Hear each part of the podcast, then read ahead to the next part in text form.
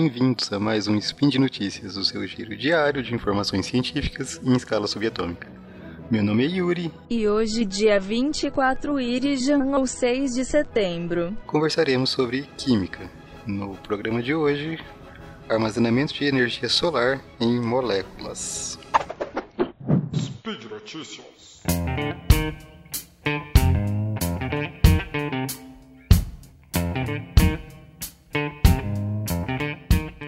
Bom, então o artigo que eu trouxe hoje para conversar com vocês fala sobre a possibilidade de armazenar a energia solar em moléculas, né? A Terra recebe muito mais energia do Sol do que a humanidade usa, né? Então isso torna a energia solar extremamente promissora.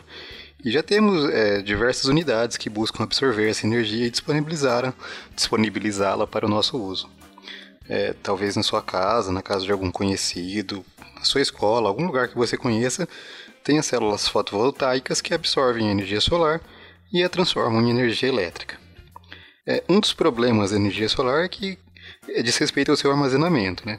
Dando um exemplo é, bem simples, à noite não há luz solar, logo não há produção de energia. Então precisamos produzir essa energia durante o dia e torná-la disponível no tempo integral. É, mesmo durante o dia, essa nossa necessidade de energia vai variar e a capacidade de produção também vai variar em função da incidência solar. Então a gente precisa produzir essa energia sempre que é possível e tornar ela disponível sempre que a gente necessita, certo? A, a tecnologia de baterias existentes é, tem uma série de limitações. A gente já falou um pouco sobre isso no episódio 234, né? E essas limitações dizem respeito à densidade de energia, é, os ciclos de, o ciclo de vida dessas baterias, questões com relação à produção e mesmo a destinação dessas baterias depois também é um, é um problema. Né? Então, além da gente desenvolver um melhor sistema, uma maior eficiência das células fotovoltaicas, a gente precisa desenvolver melhores formas de armazenar a energia solar para assim torná-la realmente popular e realmente disponível, certo? É, um grupo de pesquisa começou a estudar a possibilidade de armazenar essa energia vinda do Sol em moléculas. É, isso mesmo, é transformar essa energia solar em energia química. É, alguns de vocês podem estar pensando que isso é exatamente o que alguns organismos fazem, né, os organismos fotossintetizantes fazem. Embora a proposta aqui seja um mecanismo bem mais simples que o da fotossíntese, teria uh, alguma relação. Né? A ideia é a mesma, é transformar, transformar a energia vinda do Sol em energia química e depois aproveitar essa energia química. Esse grupo de pesquisa avaliou um, um grupo de moléculas que eles chamaram de fotosuítes. Uma tradução livre seria algo como moléculas fotomutáveis, ou algo assim. Eu vou usar o termo fotomutáveis aqui para tornar mais clara a explicação. É, eu vou primeiro traduzir umas aspas aqui de um dos pesquisadores aqui desse trabalho, né? É, a nossa molécula pode assumir duas formas diferentes: uma forma inicial, que pode absorver energia solar, e uma forma alternativa, na qual a estrutura da molécula é alterada e se torna muito mais rica em energia, mas permanece estável. Isso torna possível armazenar a energia da luz solar na molécula de forma eficiente. Vamos tentar tornar isso um pouco mais claro para todo mundo. Essas moléculas que eles estão trabalhando, elas se relacionam nessa primeira molécula original e essa molécula mais energética, são isômeros. Né? Isômeros são moléculas diferentes que possuem a mesma fórmula molecular.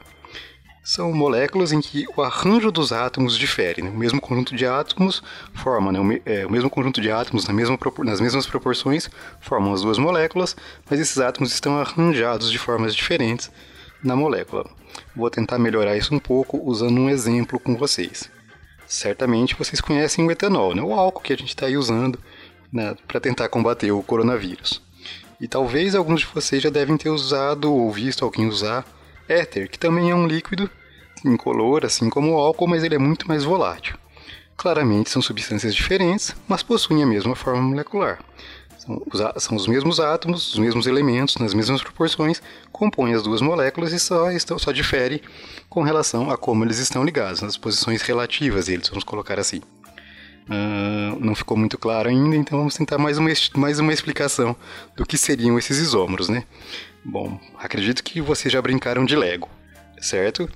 Então, vamos pensar no Lego, né, como aquelas peças sendo os átomos, e o que você montar com aquelas peças sendo as moléculas, certo? Então, assim, se usarmos um conjunto de peças para montar uh, um carrinho, por exemplo, e depois desmontamos o carrinho e com as mesmas peças montamos um aviãozinho, podemos dizer que, por essa mesma analogia, né, seguindo essa analogia, que o carrinho e o aviãozinho são isômeros. Certo? Acho que agora ficou mais claro o que são isômeros. É, tá. É, esses isômeros algumas vezes diferem, muito pouco, né? diferem por uma única ligação é diferente em um outro, a posição de um átomo, né, a posição relativa, a rotação do de um átomo é diferente, isso já faz a molécula ter propriedades diferentes. Pensando aqui de novo, né, voltando aqui para as moléculas foto, fotomutáveis que esses pesquisadores estão trabalhando, né, o que elas fazem é exatamente isso. Ao serem expostas à luz solar, elas se transformam de um isômero em outro. Esse é, segundo isômero tem mais energia que o primeiro, então ele absorve a energia, a energia do Sol e essa energia é armazenada na forma é, do segundo isômero, armazenada quimicamente.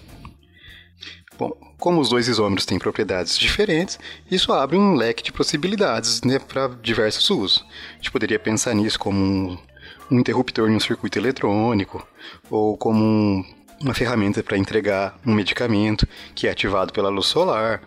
São muitas as possibilidades, né? Bom, como todo, todo trabalho, os trabalhos iniciam na teoria e depois a gente passa a tentar aplicá-los na prática, né? dar um uso real para isso. Então a ideia aqui original era fazer essa energia, é, armazenar energia pensando em uma bateria, certo? Então vamos voltar um pouquinho para isso.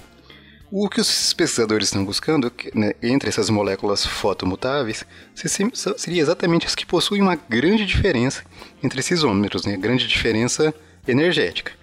A forma original precisa ser bastante estável, que é uma característica das moléculas que os químicos orgânicos chamam de moléculas aromáticas. Né?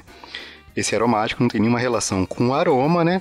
Isso, mas essa explicação fica para um outro episódio e acho que a gente falou alguma coisa sobre isso no episódio 239, que foi de química orgânica. É, mas, de qualquer forma, a ideia é que essa forma original da molécula seja muito estável, tenha um nível energético bastante baixo, e ao absorver, absorver a luz, essa aromaticidade é perdida e, um novo e esse novo isômero não é aromático, não é uma molécula aromática, certo? Aqui vale lembrar mais um pouquinho de química, né? Grande parte das reações ocorrem, é, que ocorrem com os reagentes com mais energia se transformando em produtos com menos energia, e essa diferença de energia é liberada. Né?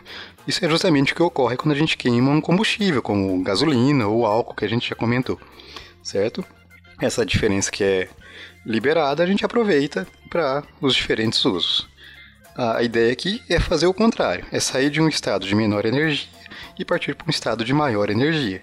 Essa diferença de energia então seria suprida justamente pela luz solar. E eles conseguiram encontrar uma série de moléculas que têm essa característica, né?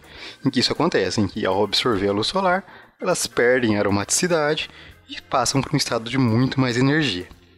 Agora, o grande desafio, né? O grande desafio é conseguir aproveitar essa energia das moléculas, né? Isso é aproveitar essa passagem das moléculas de maior energia, quando elas retornarem para o estado de menor energia, essa energia liberada tem que ser aproveitada para poder realmente isso ser empregado como uma bateria, certo? E essa é o desafio desses pesquisadores e de todo mundo que trabalha com isso.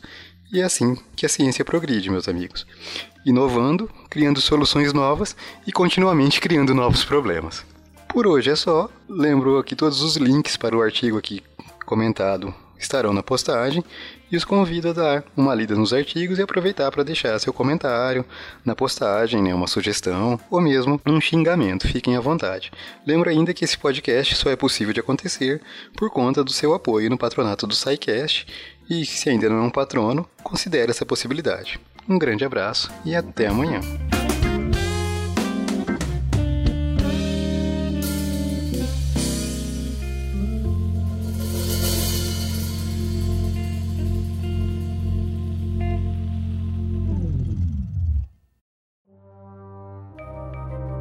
Este programa foi produzido por Mentes Deviantes. deviante.com.br